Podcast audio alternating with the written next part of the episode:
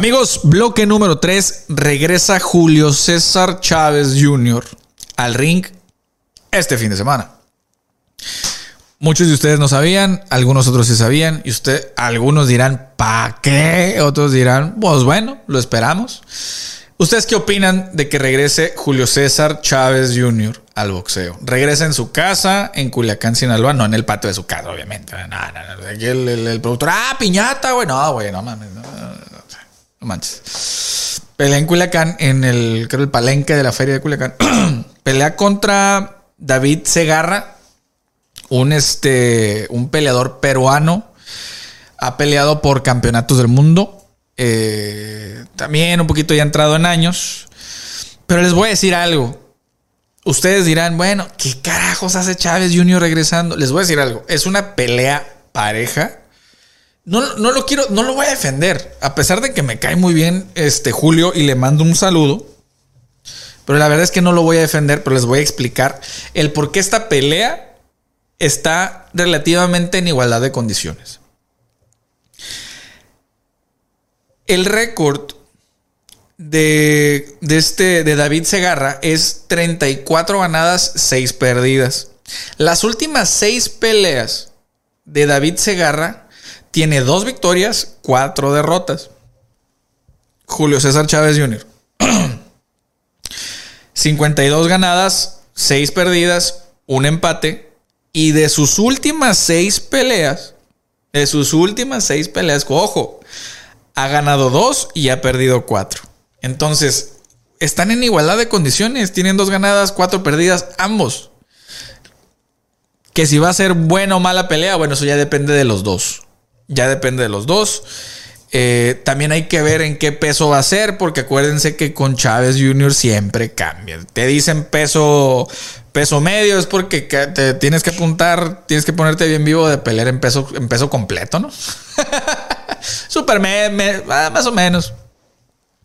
Entonces hay que ver en qué peso va a ir. Yo supongo que va a ser en peso semipesado. En 175, 170.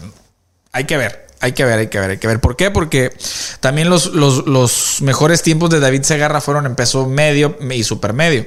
Entonces vamos a ver hasta dónde llega. Debe de ser buena pelea. Acuérdense que también Chávez Jr. Eh, realmente nunca hizo una buena carrera en peso en, en, en peso. La verdad, este de, este Fonfara eh, lo noqueó en peso semicompleto. Entonces, o sea, unas por otras, unas por otras. ¿Qué opinan ustedes? Pelean este fin de semana. Busquen en dónde van a pasar la pelea. Eh, ustedes ya saben por dónde, pero no puedo dar el gol, por obvias razones. Eh, pero creo yo que debería de ser un buen tiro. Hasta ahí. Medianamente, no, perdón, me retracto. Medianamente bueno. Un, una pelea medianamente buena. Si es que David Segarra realmente viene a pelear, porque también hay peleadores que literalmente pues no tienen absolutamente nada, le das un cheque y pues oye, lo que caiga, ¿no? O sea, lo que caiga y donde me caiga, así, literal.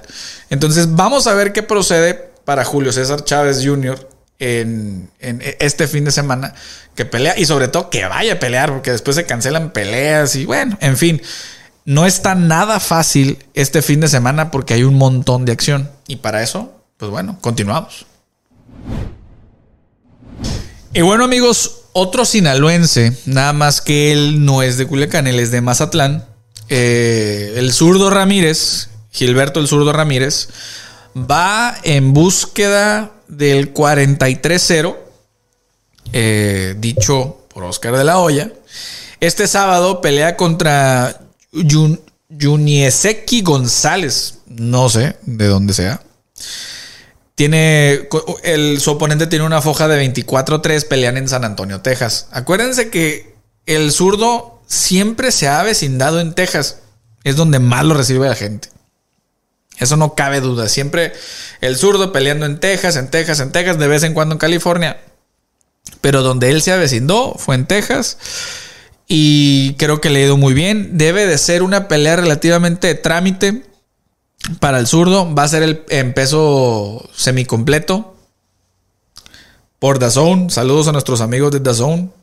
Este dirigido y llevado por Oscar de la Hoya y Golden Boy Promotions. Eh, obviamente, ¿qué es lo que quiere hacer Zurdo? ¿Qué es lo que quiere hacer Golden Boy con esta pelea? Hacer puntos y decirle tanto a Dimitri Vivol como a Arthur Beterbiev de que, hey, señores, como dice el albañil, aquí andamos, aquí andamos, exactamente, exactamente. Entonces, yo creo que no debería tener problemas el zurdo. Que si bien el zurdo ya se está tardando en en hacer buenas peleas, etcétera. Yo le recomendaría sinceramente, y yo creo que como muchas otras personas, al zurdo que vaya ya por un campeonato del mundo en peso semicompleto, porque ahí es donde va a estar el dinero. Acuérdense que la persona que va a estar rondando ese peso más temprano que tarde va a ser Canelo Álvarez. Entonces, esa es la única manera que yo veo en que se pueda dar zurdo Ramírez contra Canelo Álvarez. ¿eh? Si no, no veo, de, no veo cómo se puede hacer esa pelea. Porque acuérdense de la tragicomedia, romance y tan gacho de manera contractual que había entre Oscar de la Hoya y Saúl Canelo Álvarez. O sea, han, han nacido muchas cosas. Entonces no creo como que estén en los mejores términos para hacer para hacer negocios. Pero si tienes algo atractivo, Zurdo Ramírez, que es un campeonato, bueno, ahí ya vamos hablando, ¿no? Si no, la verdad es que no le, no le hallo yo el sentido y no le veo el por dónde puedan meter esa pelea. Pero bueno, si no fuese con Canelo, pudiese ser Artur Beterbiev, Dimitri Vivol. Si no fuesen los campeones, ¿contra quién lo pondrían en peso semicompleto? De repente hay, de repente no hay mucho talento. Pero quién sabe, a lo mejor de repente sube Edgar Berlanga a semicompleto y pudiese hacer un, un, tiro, es un pegador contra un boxeador que es este, el zurdo Ramírez. Pudiese ser un buen tiro. Ahí creo yo que hay ciertas peleas bien interesantes y si ve que se le dificultan las cosas, mi niño, a crucero, vámonos a peso crucero, donde Gilberto es muy alto y creo que pudiese también hacer un buen desempeño. El problema es que es delgado y no sé su complexión física hasta cuánto le pueda dar para ver si puede llegar o no a pesos cruceros. E inclusive hasta el Bridget Weight ya ves que se puede aventar. Pudiese ser. No lo sabemos. Pero bueno, vámonos a la siguiente nota precisamente de un posible chambelán de Gilberto Zurdo Ramírez para el futuro. Continuamos. Amigos, y este mismo fin de semana, como lo estábamos diciendo con el zurdo, su su chambelán futurista o su, su, su, el peleador que, uno de los peleadores que quisiera este, el zurdo Ramírez también pelea este fin de semana, que es Arthur Beterbiev, pelea contra Marcus Brown en, Montreal, Canadá. Eh, pelean por el campeonato semipesado del Consejo Mundial de Boxeo y de la Federación Internacional de Boxeo. Va a ser un, ese, ese deben de ver esa pelea porque va a ser un muy, muy, muy buen tiro. Y mucho, ojo, mucha gente está diciendo de que Marcus Brown puede noquear a Arthur Beterbiev. No se me haría nada extraño, les voy a decir por qué. Arthur Beterbiev tiene 36, casi 37 años, pero está invicto. Tiene 16 ganadas nada más, pero todas por knockout. Y ya tiene rato eh, siendo campeón de peso semicompleto.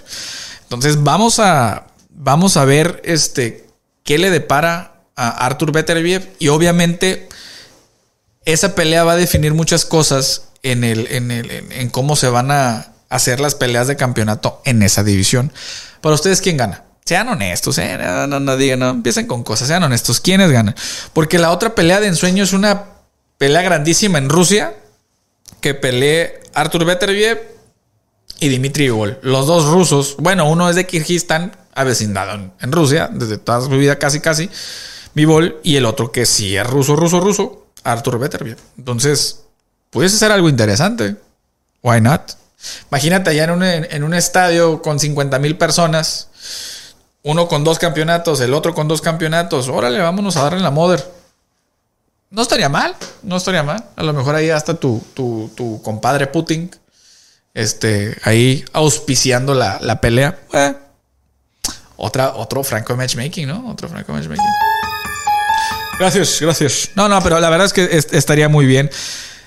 acuérdense que también Canelo nunca ha descartado a Arthur Vieterbiev de que puede ser mi próximo rival. Y estás hablando de que es un peleador que pega durísimo, que sí está entrado en años, sí está entrado en años. Pero bueno, vamos a, vamos a ver qué le depara el futuro a Marcus Brown. En fin, señores, continuamos. Y bueno amigos, lo que les comentábamos en el, en el, en el primer bloque sobre Kyrie Taylor y cómo ha evolucionado el boxeo femenil, etcétera. Bueno, Amanda Serrano pelea también este fin de semana. Pelea contra Miriam Gutiérrez en peso ligero. Y ahí es donde se van a empezar a definir los momios de hey, o las cosas. A ver si, si gana Amanda, que debería de ganar sin problemas. A ver si ahora sí se hace esa pelea de ensueño contra Kyrie Taylor. Estaría muy bien. Obviamente Amanda Serrano debería de subir, pero Amanda Serrano ha sido campeona en todos los pesos. O sea, ha subido como ocho veces de peso. De... O sea, la verdad es, es una peleadora muy versátil para mí. Para mí, una de las mejores, una de las mejores peleadoras de todos los tiempos. Como que todavía no le dan ese reconocimiento, pero la verdad es que sí. La, la verdad, la verdad es que sí. En esa misma cartelera, pues ya le tengo que dar gol porque la de Amanda es la semi-estelar. La estelar, tal cual, un youtuber contra un peleador de MMA en boxeo. Así es, señor eh, productor, ¿cómo la ve usted? Así es, Jake Paul pelea contra Tyron Woodley y que ellos de inclusive ya habían peleado, ya habían peleado hace un par de meses lo que les comentábamos el, el bloque pasado, que este Tommy Fury se lesionó las costillas, una infección en el pecho, etcétera. Bueno, vuelve otra vez Tyron Woodley a quererse subir al ring contra Jake Paul. Van a pelear en 192 libras a 8 rounds. ¿Qué podemos esperar de esta pelea? Absolutamente nada. Así. Nada, lo tengo que comentar porque es en la es la estelar de donde va Amanda Serrano. No entiendo. Aparte del, sentido comercial, no, no, no hay otra, no hay razón del por qué Amanda Serrano, una peleadora, una de las mejores peleadoras en la historia del boxeo, pelee antes que un youtuber en su deporte, en boxeo. No lo sé. Así son las cosas. Pero bueno, vamos a cerrar el bloque número 3 con la, en, el, en el próximo mensaje, ¿ok? Continuamos.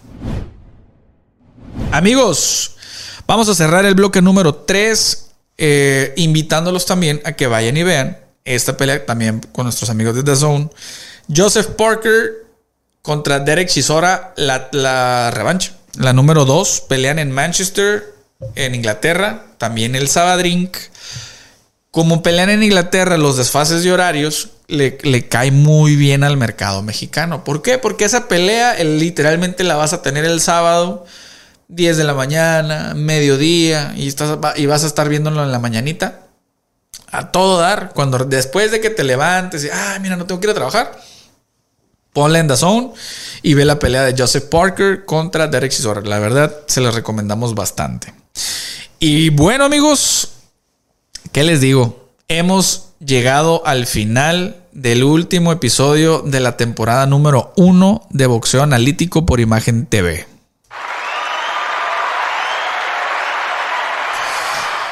Muchísimas, muchísimas gracias a todas las marcas que han estado con nosotros Guga Mercantil desde el día 1, Grupo Aries fortalezcan su patrimonio, Sherman Morgan, el mejor tesoro bien guardado de Jalisco, Marshall Entertainment, Puro Power, Monster Energy Drink México, eh, Salsa y las Carchas de Productos Bajanora y a las otras marcas que han estado también con, con nosotros, desde Clito Reyes, Bancay, Uppercut, y otras marcas que han estado con nosotros. Eh, la verdad, muchísimas, muchísimas gracias. Eh, hemos aprendido un montón de cosas esta temporada número uno. Eh, gracias allá a, en México, a Muerto, a Martel, a Bere, a Diana, a Epsiva, a Julieta, al buen James. A todos, muchísimas, muchísimas gracias. También aquí al productor, a Héctor, muchísimas, muchísimas gracias a todas las personas que de repente hemos tenido aquí en el, en el programa, a Fer, a David, a Choco, a Felipe. Digo, no hemos tenido muchas, ¿verdad? Porque este es el, a cómo es el programa. Pero de verdad, muchísimas, muchísimas, muchísimas gracias. Ya más de 10 meses con ustedes y los que siguen, disfruten sus, sus vacaciones, disfruten sus días festivos, disfruten estas fiestas, eh, este fin de año. Eh, les deseamos de verdad, eh, en nombre de los que conformamos Boxeo Analítico y en nombre de Marshall Sports, que es la empresa dueña de esta propiedad. Muchísimas, de verdad, muchísimas felicidades. Que la pasen muy bien, que, que estén llenos de salud y que venga un año mejor, lleno de éxitos, de salud, de amor, de mucho trabajo y de muchas eh, satisfacciones y bendiciones en su vida. Eh, este 2022 y si a lo mejor este no fue el mejor de sus años, como para muchas personas, eh, ya vendrán tiempos mejores, señores. Ya vendrán tiempos mejores. les mandamos un abrazo y pues muchísimas gracias por estar aquí nuevamente con nosotros qué les gusta, qué no les gusta, qué quisieran saber, qué quisieran de temas que quisieran ustedes que toquemos aquí, déjenlo en los comentarios o mándenos mensaje a nuestras redes sociales sin problemas. Y si quieren, hasta me mandan mensaje a mi Instagram personal. Oye, ¿sabes qué? Yo quiero que hablen de esto, de esto, de esto. De verdad, de todo corazón, muchísimas gracias. Muchísimas gracias también a la, gente que, que de repente como que yo les he mandado los links de los programas y como que, porque hablamos a veces de ellos y medio les pesan, pero no se doblan, no se doblan, no se doblan y que al contrario, hemos fortalecido esa amistad. De verdad, también muchísimas gracias. Señores, como dijo mi ex, hasta aquí llegamos. Nos vemos.